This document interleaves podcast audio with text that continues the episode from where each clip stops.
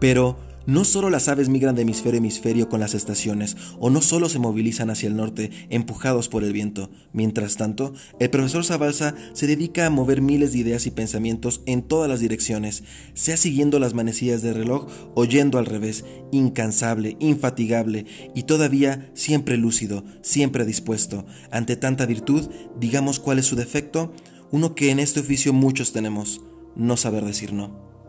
Lo primero que uno aprende sobre Santiago de Compostela es que se trata de una ciudad de caminantes, se podría decir de peregrinos para ser más exactos.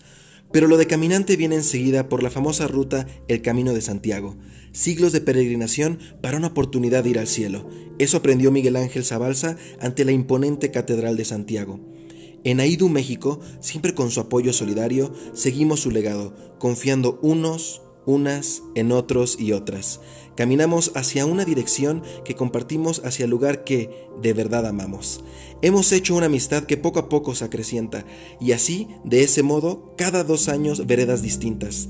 Hasta el onceavo SIDU, que se realiza en la Universidad de La Laguna, Canarias, los congresos entonces tenían y tienen ese ADN de nacimiento.